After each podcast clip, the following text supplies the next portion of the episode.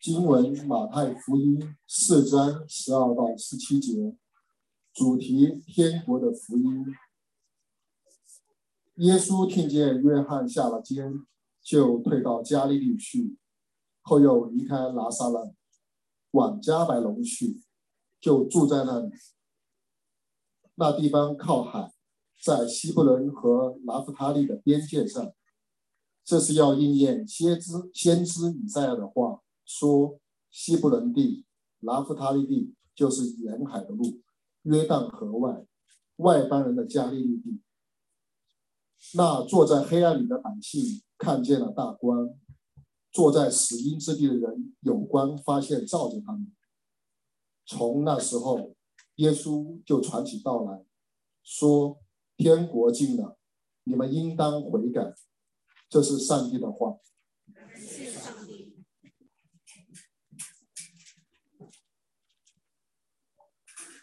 好，各位城市生命教会的弟兄姐妹们，呃，来听福音的朋友们，尤其是第一次来到我们中间的，大家早上好。呃，刚才也听到了春节临近，回顾过去的这两年的春节，好像疫情对我们的影响非常的大。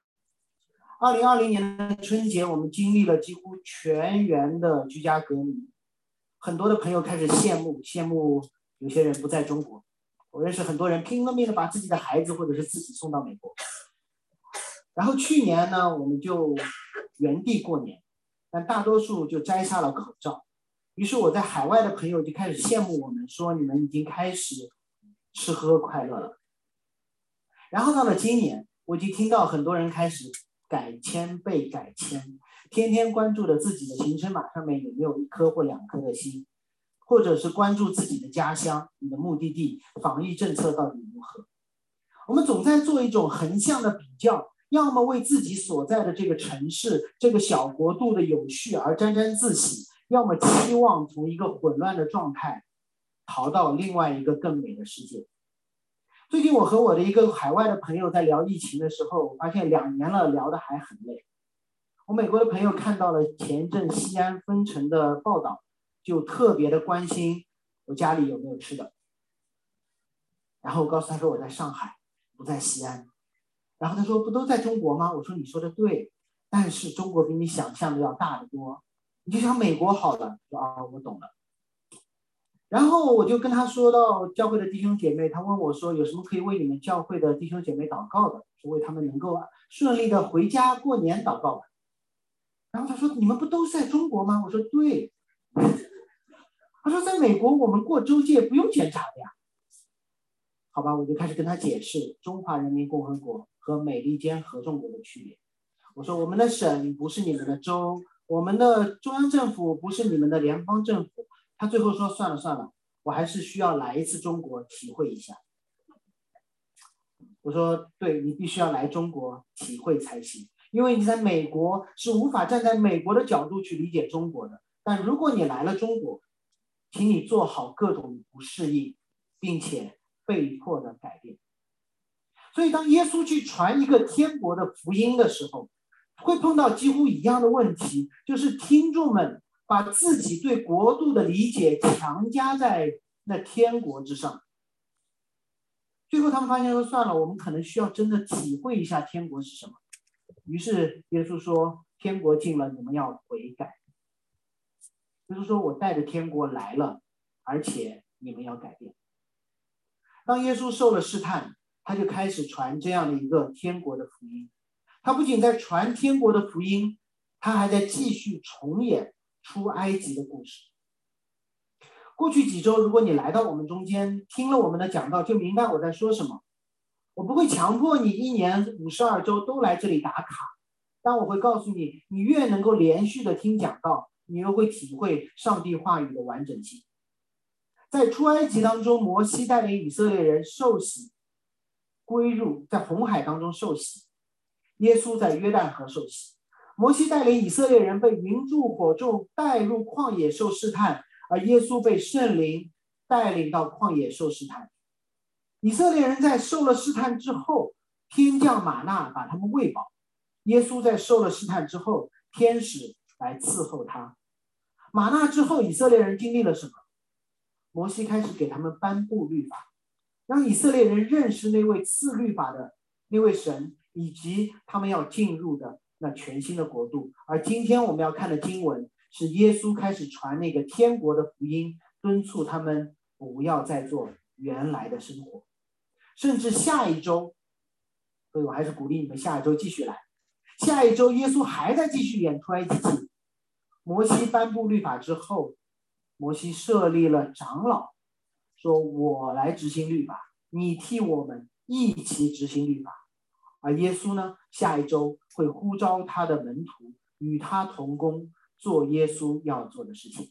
所以你读新约的时候，你对旧约越熟悉，你会越容易的建立这样的联系。就越越理解马太福音当中反复出现的那个词，在这个讲台上我不断的重复，叫应验，应验。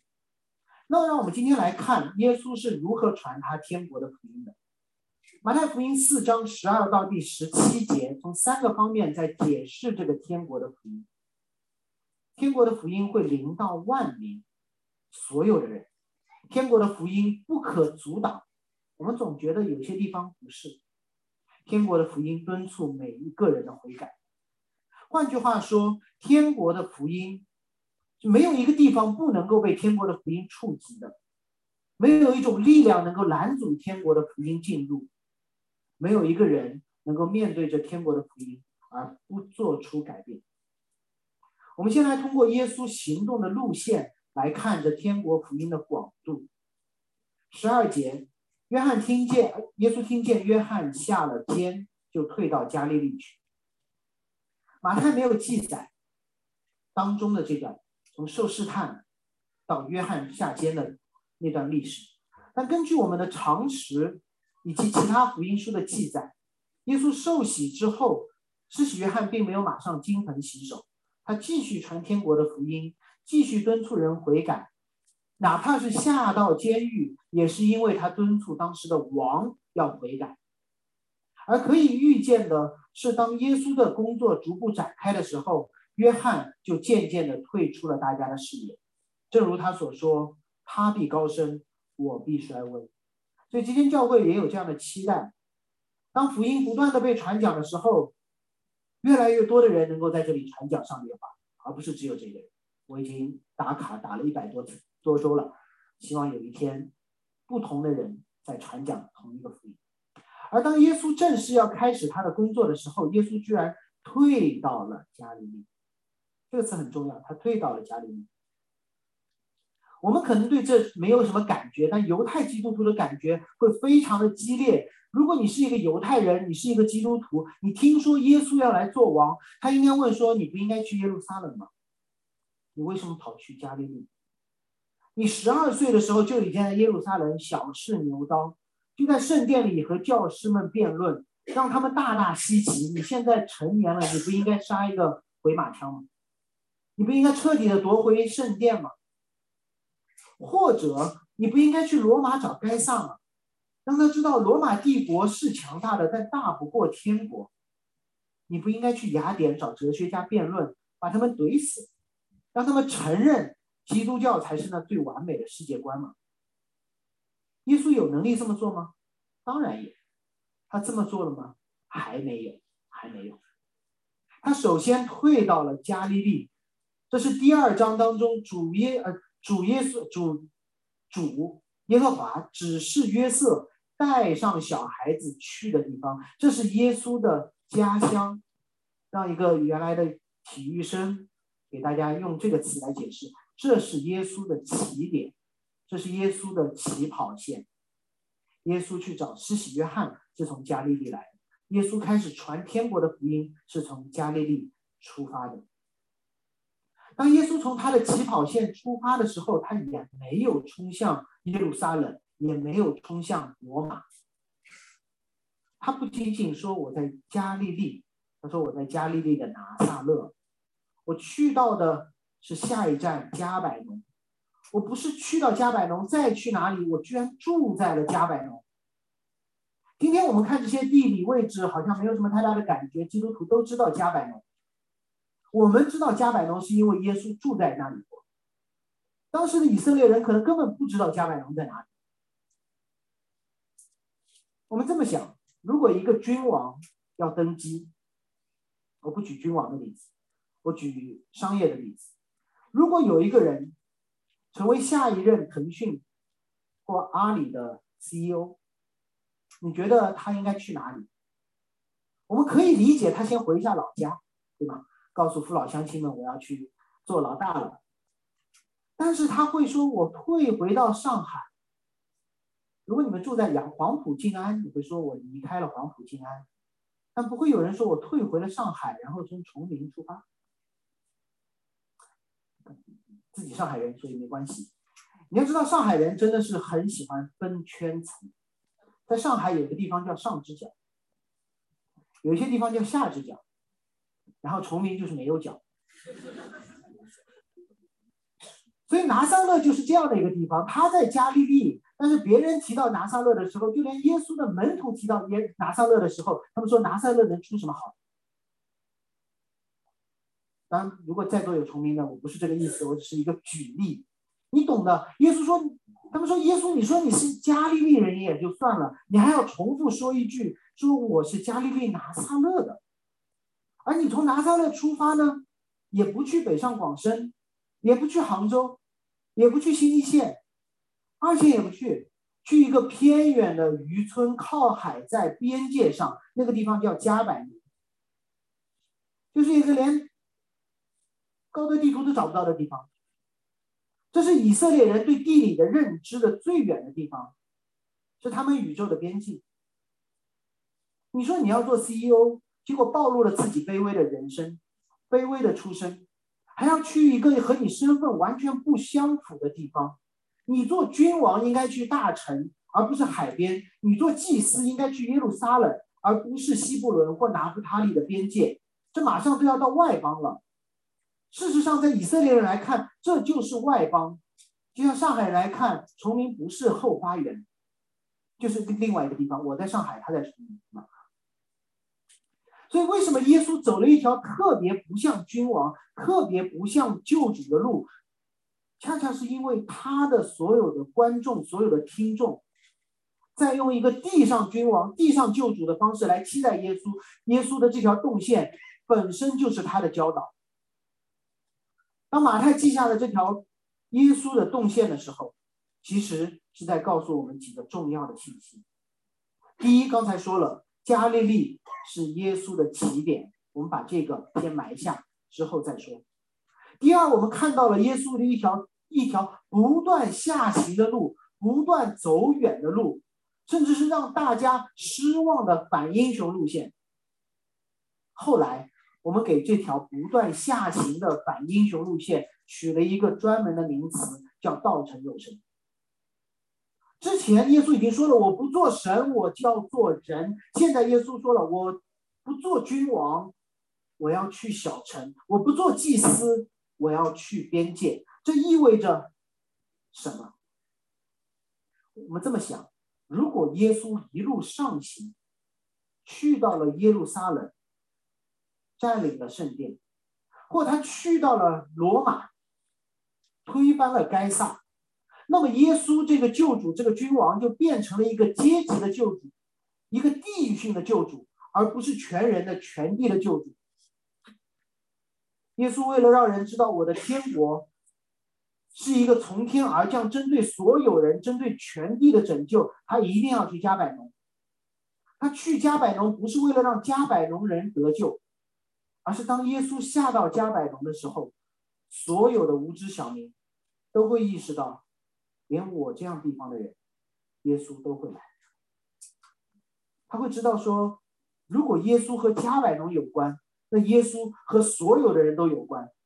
如果耶稣去到了地极，那么我再远住的再远，那么耶稣也会来到这里。只有耶稣到了边界，边界的人才会相信这位王不是罗马的王，这位王，这位祭司不是耶路撒冷的祭司，他是全地的君王，全地的祭司。这其实跟每年的春节。我们的国家主席会去最偏远的山村、最贫穷的老乡家里面吃一顿年夜饭，有点像，不是为了送温暖，而是为了传递一个信息：叫普天之下莫非王土，你的事情我都管。美国总统也是这样的，总会找一个偏远的小村，然后跟最小的小朋友一起读一些绘本。但是，但是这是我要说的另外一方面，一个国家元首，他确实会微服私访，确实会下基层慰问群众，但是出发的地方应该是白宫，应该是中南海，而不是加利利。没有一个国家元首不去他的首都，直接从家乡直接下乡的，而耶稣居然从加利利径直前往犹太人心目中宇宙的尽头加百农。元首不在首都加冕，宗教领袖不在圣殿确认身份，直接开工干活，这到底是什么意思？因为这位王。不需要世界上任何的权柄做认证，他不是民选的，他也不是世袭的，更不是起义的，他是那位天开了，有声音对他说：“这是我的爱子。”那位王。事实上，耶稣的加冕典礼，他的受洗，不在罗马，不在耶路撒冷，而在旷野的约旦河就已经进行过了。当天上有声音说：“这是我的爱子，我所喜悦的。”他就已经是王了。当圣灵降下的时候，其他所有人都明白，是摩西的时代，上帝的荣耀降在了会幕；大卫的时代，上帝的荣耀降在了圣殿。耶稣受洗的时候，天开了，圣灵降在了耶稣的身上。那一刻，耶稣不需要圣殿的确认他的身份，他就是圣殿，他就是圣殿。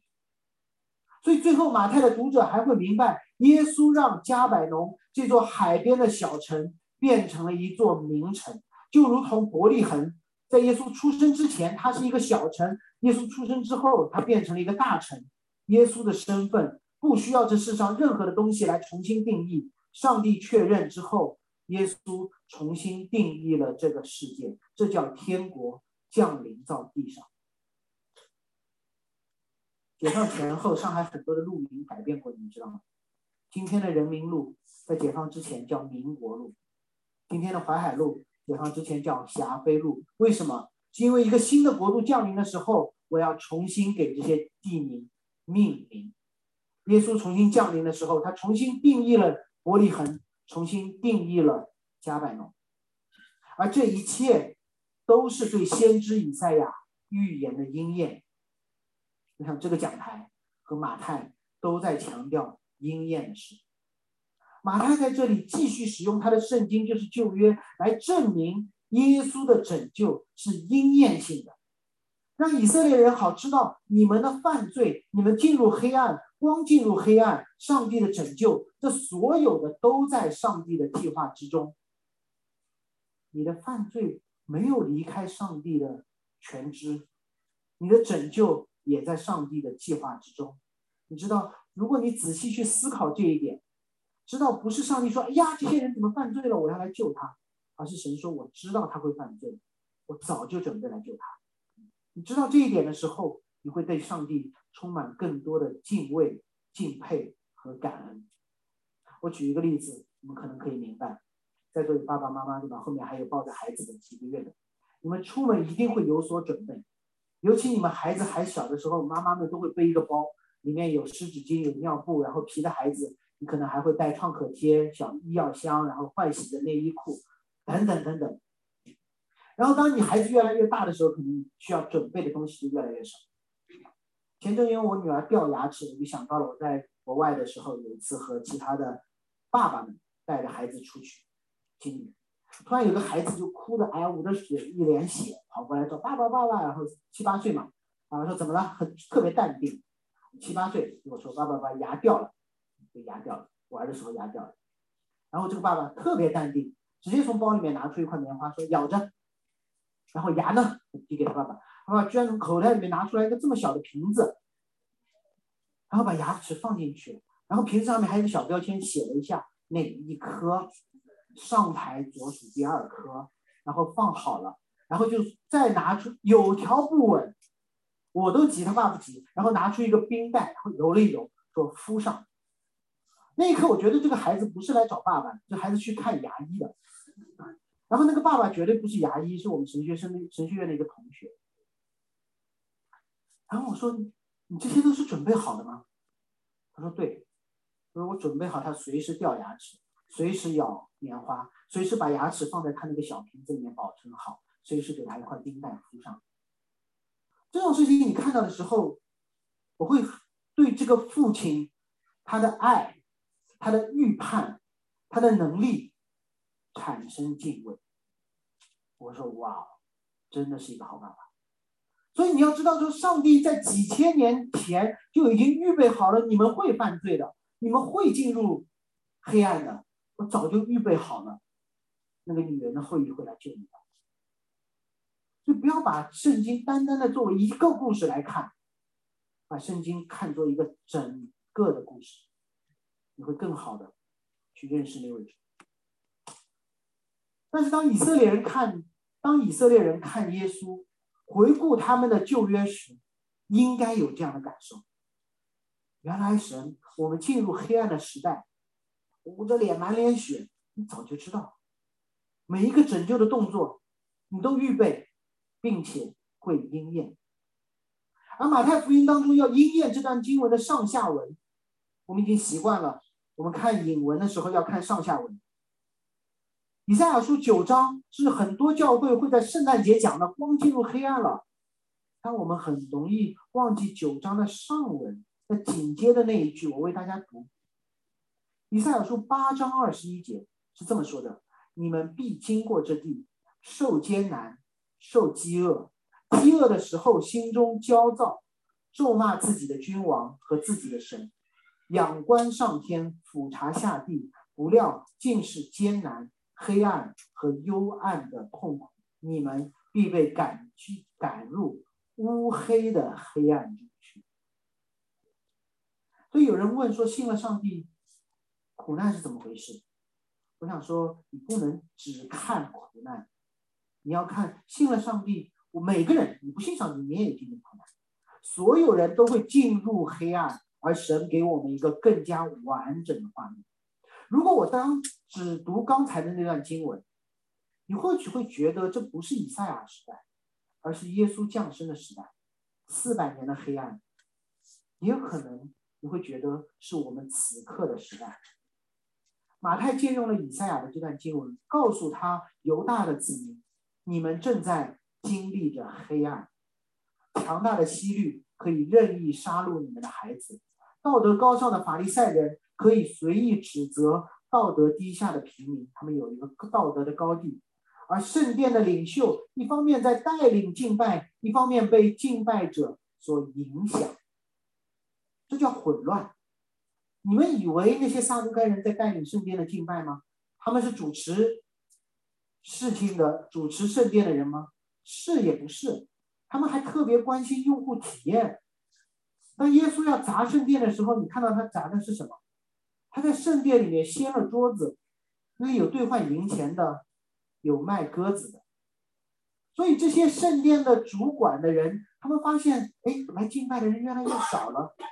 为什么？哦，因为他们没带钱，因为他们没带祭物。他说没关系。一站式服务，你可以到圣殿的门口兑换银钱，也可以去买你们需要的祭物。不仅如此，摩西的律法说你可以在外院干这些事情，而那些祭司说没关系，你都不需要把牛羊或鸽子从外院带到内院。最后一公里的事情我也帮你解决了，你在内院就可以做完所有的事情。而他们为了取悦自己的会众，而冒犯了摩西的律法。听上去很像我的试探。当人越来越多的时候，我是遵守圣经继续开门，还是关着门抱团取暖？当奉献不够的时候，我是取悦一下各位，还是按照一个不变的原则传讲神的话？我想，在没有一个不变原则的情况下，人就如同进入了黑暗，没有一个锚点可以抓住，一切就会变得混乱，一切都会回到上帝创造世界之前的样子。那。叫渊面黑暗。有没有想过，如果这个世界没有光，会是怎样？我们有的时候会喜欢黑暗，因为遮盖我们的罪。但是一个世界如果真的没有光，它会变得怎样？我可能以前说过，我跟大家说，听过再听一遍。一个二战时期的老笑话是关于黑暗的，呃，是一个笑话，就当笑话听，不要去跟我纠结那些细节。呃，就说在二战的时候，有一节大家坐火车，欧洲有火车，然后穿过各种的山，然后一节火车的包厢里面有四个人，一个老太太，一个漂亮的姑娘。一个德国的军官，还有一个罗马尼亚人，然后火车就穿过了隧道，车厢里面就一片黑暗，在黑暗当中，我们看不见，但我们听得见。于是我们听到了一声亲嘴的声音，然后听到了一记响亮的耳光，然后火车从隧道里钻出来，德国军官脸上有五道血印子，尴尬的坐在那里，四个人谁都不说话。心里面就开始有他们的 OS，老太太想，这个德国人太不像话了，趁黑欺负那个姑娘，被打活该。然后那个漂亮姑娘怎么想的？这个德国人不怀好意想亲我，但肯定听到了老太太被打活该。德国军官怎么想？这个罗马尼亚人胆子太大了，亲了那个姑娘还躲得很快，害得我挨了一巴掌。而那个罗马尼亚人想，我亲了一下自己的手。还揍了这个德国人，太解恨。黑暗带来了什么？黑暗带来的是真相不明，让罪人的罪性暴露，罪人的行为被遮盖，人与人造成更大的误会和隔阂。你可以想象，如果战争真的打响，擦枪走火，后面就是一场血案。这就是以赛亚时代以色列人的生活，他们落入了一个邪恶的帝国，一切的律法规则都被废除，各种不确定让人任意而行，只关心自己，这结果就是个人对彼此隐藏自己。物理上太阳还在，但是人与人之间已经陷入了黑暗。所能有的就是人把自己藏进更深的黑暗，或尽可能的彼此伤害，保证自己的安全。这也是耶稣时代的生活，王朝的交交替没有改变他们被掳的事实，反而增加了更多的不确定性。连施洗约翰这个正正义之代表，都被下到了监里，因为只要他在，就显出了王的邪恶。这也是我们今天的生活。我必须承认，我们所生活的上海绝对不是今天最黑暗的地方。但是你刷刷朋友圈，不用看那种小道消息，去看官媒。那些被摄像头记录下来的家暴、过度使用防疫权利的案例案例，或者前两天我看到的那些在养老院当中所发生的那些事情，这还是被监控记下来的。在那些隐秘的角落，到底发生什么，我们都不敢想。所以有的时候想，街头这么多监控，未必全是坏事。黑暗的魔力就是带来恐惧，黑暗根本不用出手。黑暗中的人就彼此伤害，放在今天就是一个没有规则的自由市场，一个优胜劣汰的达尔文主义黑暗森林。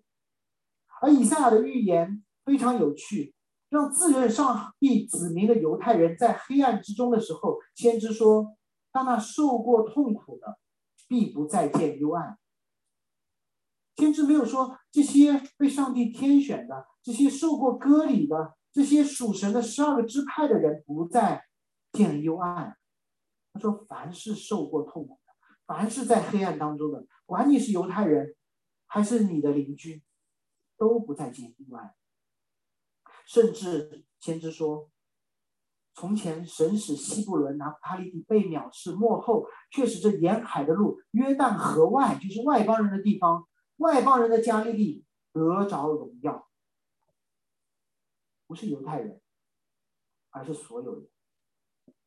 加利利不是外邦，但是当以色列人不断的内卷，觉得说遵越最遵守律法的人最先得救，离圣殿的人越近的人越先得救，他们早就把加利利看作外邦了。但神说不是，如果是一个天国，就不是耶路撒冷的国；如果是天国，就不是罗马的国；如果是天国，就是碾压全地的国。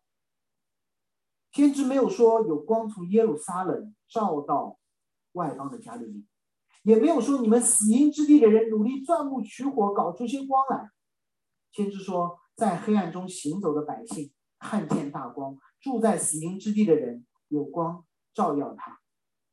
他讲到了行走和住，而马太直接说到了坐，因为但凡你在黑暗当中走两步，我告诉你，就不敢走了，因为你害怕碰到人，你害怕暴露自己，你害怕碰到的那个人不怀好意，你只敢站在原地不动，你就在那里了。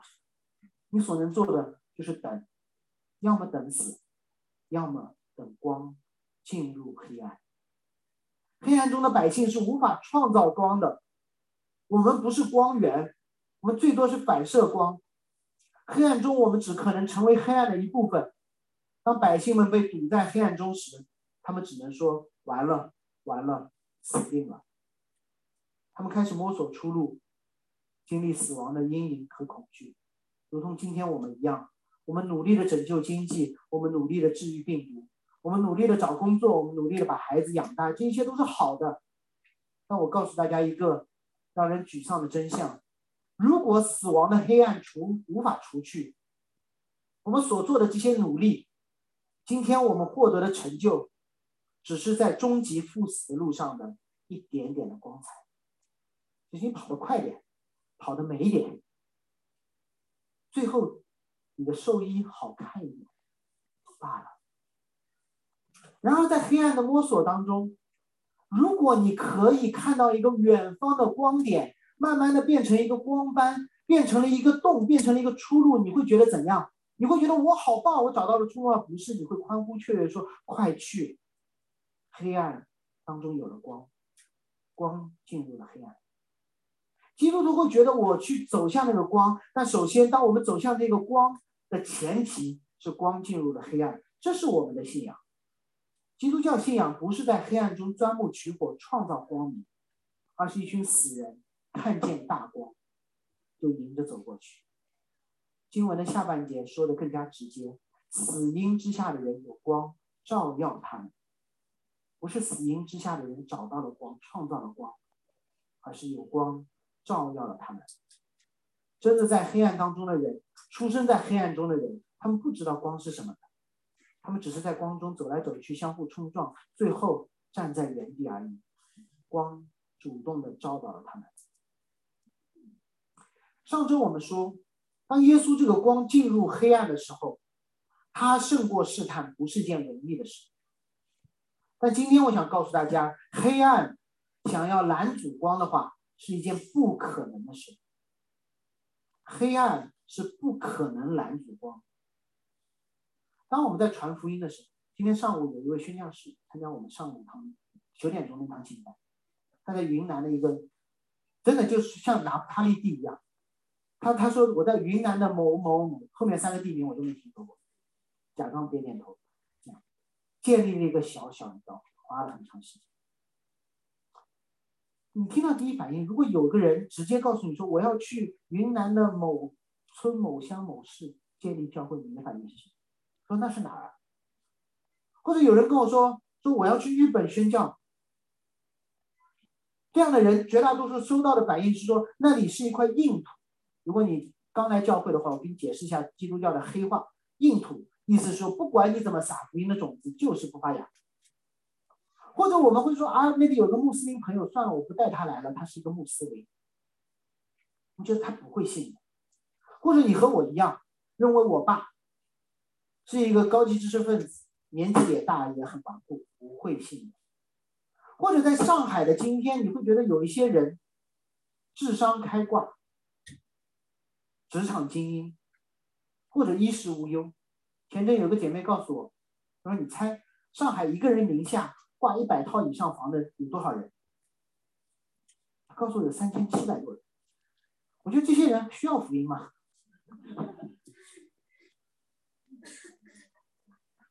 我们会自动的去想到有一些人，好好，对不起，你们就记得这三千七百多个人。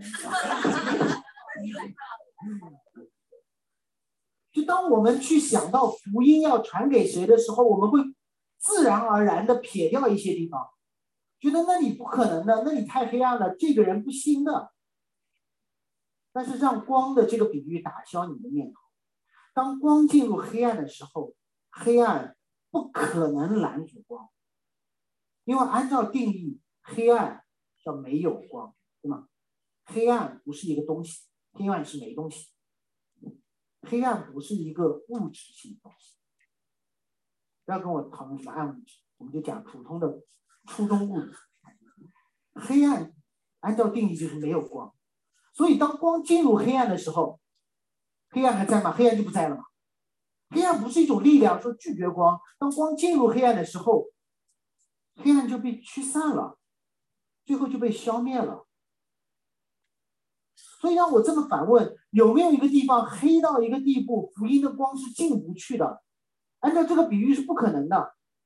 那么为什么我们会觉得那里太暗了，就不传福音了？这个人太黑暗了，我们就不给他说耶稣的光了？是因为我们混淆了两个概念：第一个概念叫光进入黑暗的事实，第二个叫光。进入黑暗的结果，这是两个概念。光进入黑暗是一个事实，而带来的结果可以是罪的暴露，可以是有序的生活，也可以是人的改变，或者是人的拒绝。举个例子，你们可能明白：如果这间房间黑不隆咚，我突然把后面的窗帘拉开，结果我们就看到地上的线乱七八糟，或者是有很多的垃圾，对吗？然后作为教会的负责人，我会怎么样？赶紧把窗帘拉起来，不然的话显得我没有好好的打扫卫生。啊，这是光进入黑暗的结果。这个结果是正是因为光进来的这个事实而带来的。这个概念放去日本宣教或者上午的那个弟兄怎么理解？我后来告诉他说：“弟兄，你知道吗？”你在云南的某个村、某个县的很远的地方，你在那里传福音，这叫光进入黑暗。至于有没有人信，那是光进入黑暗的结果。光进入黑暗的结果，有些人就把眼睛遮上了，说：“哎呀，太刺眼了，我不想看。”有些人发现自己，那你们有些早上起来，窗帘一拉拉开，姐妹们，你们发现没有化妆？我说：“哎呀，有人赶紧遮起来，还是说赶紧去补个妆？”这是光进入黑暗之后的结果。我们不要因为结果而认为光没有进入黑暗。如果你们要去日本传福音，就去日本传福音，这叫光进入黑暗。信不信是光进入黑暗的结果？被石头打死也是被光进入黑暗的结果。所以我给我爸传福音这本这件事本身是光进入黑暗，他的拒绝还是他的接受？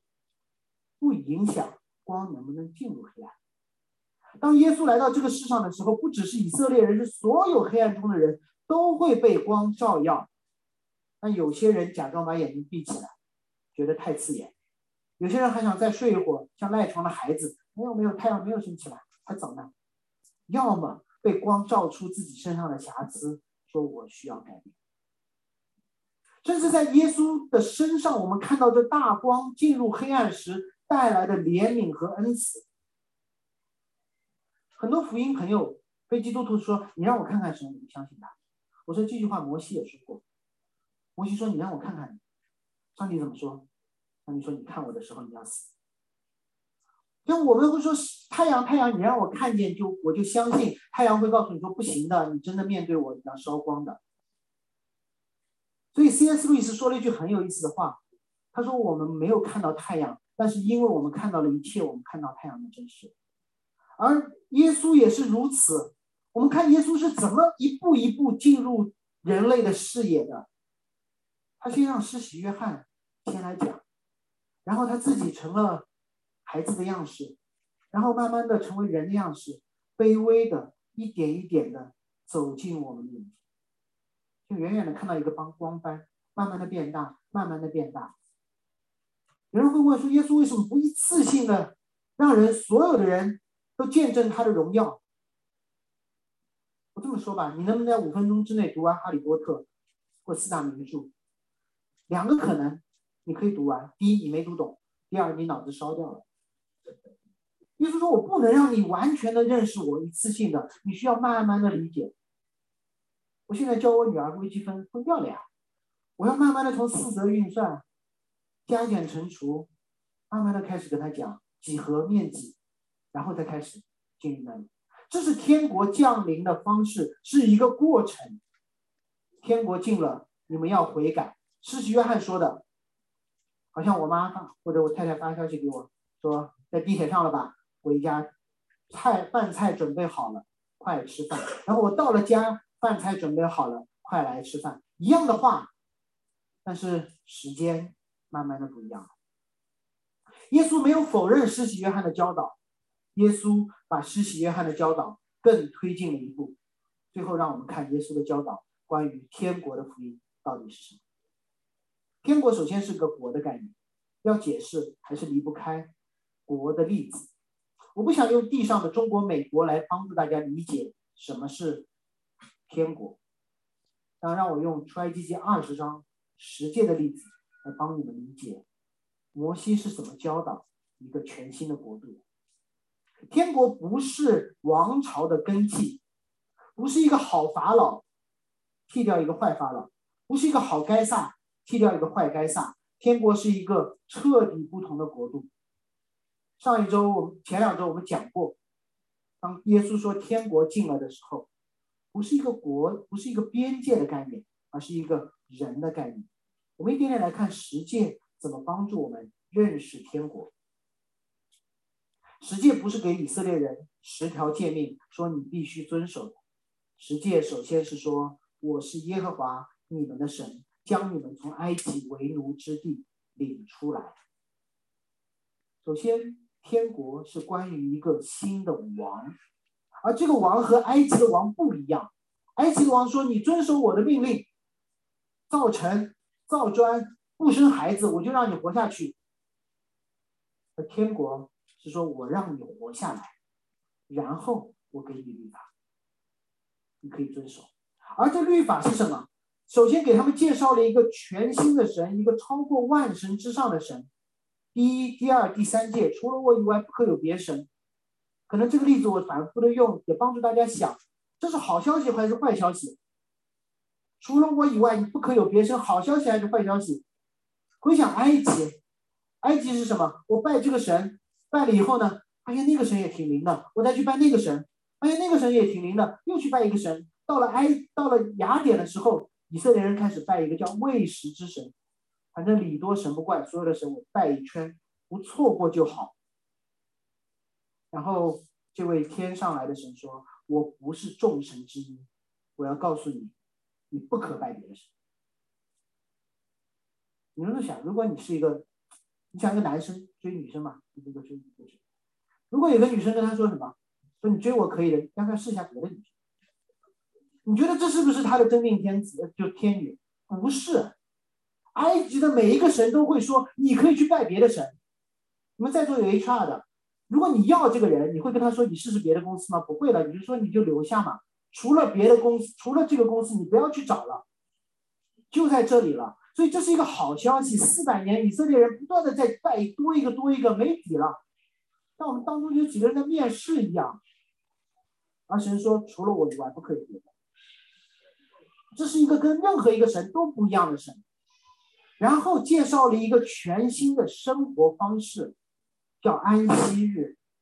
我们以为安息日是没休息来教会，以色列人说四百年了，居然你像我现在让我一年休息五十二天，四百年年终无休，四五二十段，两两万天连续工作。然后神对他们说：“做六休一。”这是一个全新的生活方式。接着是全新的社会关系，孝敬父母。第一，居然孝敬母亲，那里面没有孝敬母亲，只有孝敬父亲。第二，你的父亲会介绍一位神给你，你来孝敬他。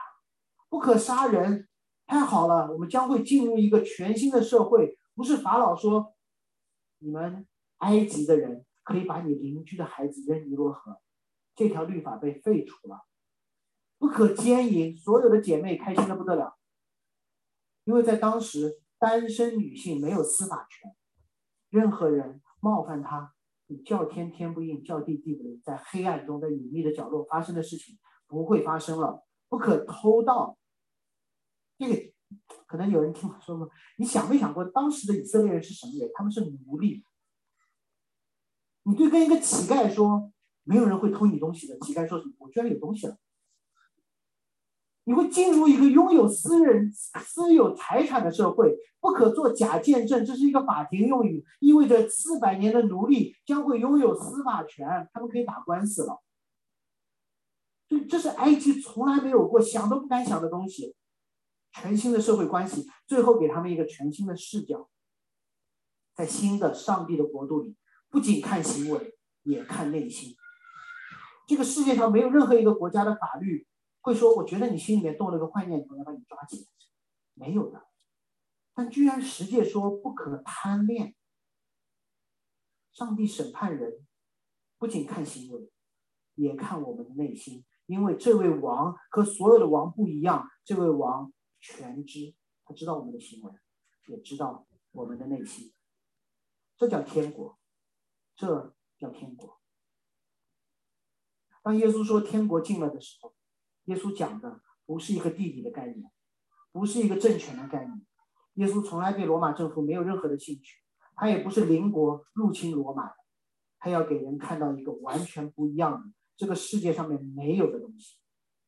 不要用埃及的眼光来看天国，不要用宗教的眼光来看天国。天国的降临就像世界一样，会影响到我们的全部。天国的降临不是让你单单成为一个教会的成员。而是成为这个世界的光。说这么说有点抽象，我举几个例子，让你理解一个王的降临，肯定会影响到你每一个小小的决定。我可能不举国家的例子，我举公司的例子比较安全。呃，对啊，现在大公司也会被称为商业帝国嘛。假设你在一个糟透了的公司，你把它称为黑暗的商业。同事之间勾心斗角，互相防范；老板克扣薪水，一切的东西都暗箱操作，并且永远的锁在暗箱里。终于有一天，有一个人知道这家公司有多糟，糟到一塌糊涂，但他依旧愿意强势的坐上 CEO 的位置。有这人知道这个摊子有多烂，完全的知道，但还接这个盘，多半是个基督徒。因为耶稣就是这么做的，他知道这个世界有多脏，他还愿意来接这个盘。结果新老板上任的第一天，他居然不坐 CEO 的办公室，他去茶水间和阿姨聊天。你觉得这个行为会不会改变你们这些员工的行为？我告诉你，肯定会，肯定会，肯定会让你多去茶水间。你发现说这个人这些阿姨是 CEO 关心的，说明这个 CEO 会关心叫公司里面所有的人，而不是他的核心团队或那些董事会的人。所以你会关心这些阿姨，说到底 CEO 跟你聊些什么？包括其他的阿姨也会改变自己，他们发现说我在这间公司里面不一样，原来是所有人把我当工具人看，我没有名字叫阿姨，对吗？每个公司都有一群人名字叫阿姨。但是开始有人叫我的名字，他们会用他们的名字被称呼。新老板，你至少会对这些阿姨客气，对吧？而新老板上任的第一天，一切的暗箱操作都会被暴露出来，而且大家知道自己所有的工作的内容，所有摸的鱼，上班时候刷的小红书，都甚至内心的 OS、内心的话都会被知道。这对你的行为有没有影响？我告诉你，肯定会。如果你是一个好员工，你会欢喜快乐，因为你在这达尔文主义的丛林里面吃的苦，你被实用主义结果导向所压榨的累，都会得到安慰。你心中的良善，你的忠诚会被知道，而且最终的奖赏照着这个来。当然，你也会紧张，内心的那些阴暗。你里外的不一致都会被暴露出来，老板知道你当我的面是这么做，你背后在做什么？但是我想说，你还会有一个安慰，就你会长吁一口气，知道这个 CEO 在来之前就已经知道你是什么样的人。他不是看到你表现好才过来的，他早就知道你们这个公司有多糟，早就知道你到底是什么样的人。我还愿意过来做你的领袖，帮助你建立、重建这间公司。让我用凯勒牧师在呃婚姻的意义当中的一段话来做一个小小的归纳，我稍微也做了一些改动。他是这么说的：他说，如果有人爱你。但是你们的关系在黑暗当中有互相的隐藏，是肤浅的。那么这个爱是肤浅的。就是如果我爱你，但是我不了解你，我不了解你的全部，我还爱你，说明这是肤浅的。但如果今天一见钟情，说哦太好了，我见到你了，明天结婚，我告诉你，这是爱是肤浅的。不管你是弟兄还是姐妹，不要结。但如果我完全知道你，我知道你的里里外外、内心的戏，但是我不爱你，这样的关系是可怕。如果你的老板知道你怎么摸鱼，知道你的内心戏，知道你所有爱香的操作，他还不爱你，那这件事情太可怕了。但是如果一个人完全的知道你，完全的爱你，那么这样的爱来自耶稣。来自于那位神，他说：“我知道你有多糟，我还愿意来接你这个盘。”这是真正的从神而来。天国的降临不是因为我们有多好，也不是因为上帝的无知，是上帝知道我们有多糟，而他爱我们。光才进入黑暗，而当光进入黑暗的时候，当这样的天国降临的时候，我们肯定会被冒犯，肯定会难受。但肯定可以做出改变。最后跟大家分享一段，前两周有人跟我约稿，我写的一个小故事，啊，写的一个小故事。呃，当时是有人约我写诗篇一百三十篇的一段小的分享，放在一本呃合集里。一百一十三、一百三十篇有一句著名的经文，叫“正如守夜的等候天明，胜胜于守夜的等候天明”，就是光进入黑暗的状况。我就直接读我自己还挺满意的这一段。嗯，说如果你要参加一场宴席，比如说我们教会当中某一对弟兄姐妹的婚礼，或者更大的你们的公司的年会，老板已经发了 dress code，说你必须要按照这样这样讲，姐妹们都盛装出席，然后像有男人就穿着正装，结果一出门发现袜子穿错了，一只黑一只红。我说：“哎呀，怎么办？还好，还好，我的西裤可以遮住我的脚踝。我会提醒自己，只要不翘二郎腿，这一夜就可以好好的过。结果开车的时候调整一下后视镜，发现衬衫上有上周的红点子。怎么办？我们善用黑暗的力量。于是我就把西装的扣子扣好，提醒自己，或者让老婆提醒我：室内再热也不脱外套。”当我扣子扣好之后，发现西装背后的缝开了，裂开一道口子。这时我就近乎崩溃，开始纠结说这场期待已久的宴席，我去还是不去？这很像基督徒去教会前或者见神前的挣扎，因为我们用地上的宴席的想法去想天国的宴席，我们希望自己春光满面的。得体的带着自己的妻子、孩子，在教会参加敬拜，来到上帝的面前。当弟兄姐妹问到我们生活的事长的时候，我们希望我们能够分享那些令人羡慕的故事，适时的引用圣经，巴不得我们的孩子在边上说阿门阿门。而实际的操作的时候，我们真的擅长使用黑暗的力量。当别人问到我们工作的情况的时候，我们说挺好的，假装很忙。其实已经快失业了，我们会用职业的微笑掩盖紧张的婚姻关系，结果我们的孩子他们的一举一动、一言一行，暴露了这一切光鲜背后的破损。或者我们在讲到听讲到的时候，动不动去摸一下手机，看一下猎头有没有给我发消息，快递有没有到，这时候已经暴露了我们自己真实所关心的东西，心想说让我们下周别来了。于是，在教会的时候，真的会有。今天我也是，把孩子送去了爷爷奶奶家，或者是交给阿姨，独自来教会主日崇拜，免得孩子在教会里暴露了我的真实。有人真的看见过呀，在回忆诗歌响起的时候，就开始准备，就开始基本上东西都开始放好，外套穿好。因为我们不希望结束之后跟弟兄姐妹走得太近，免得言多必失，或者发个消息给传道人说最近状态不好，等状态好了就来教会。我想说你的问题不是状态不好，而是对天国、对福音的误读。诗篇一百三十篇上行之诗是以色列人去耶路撒冷朝圣时唱的歌。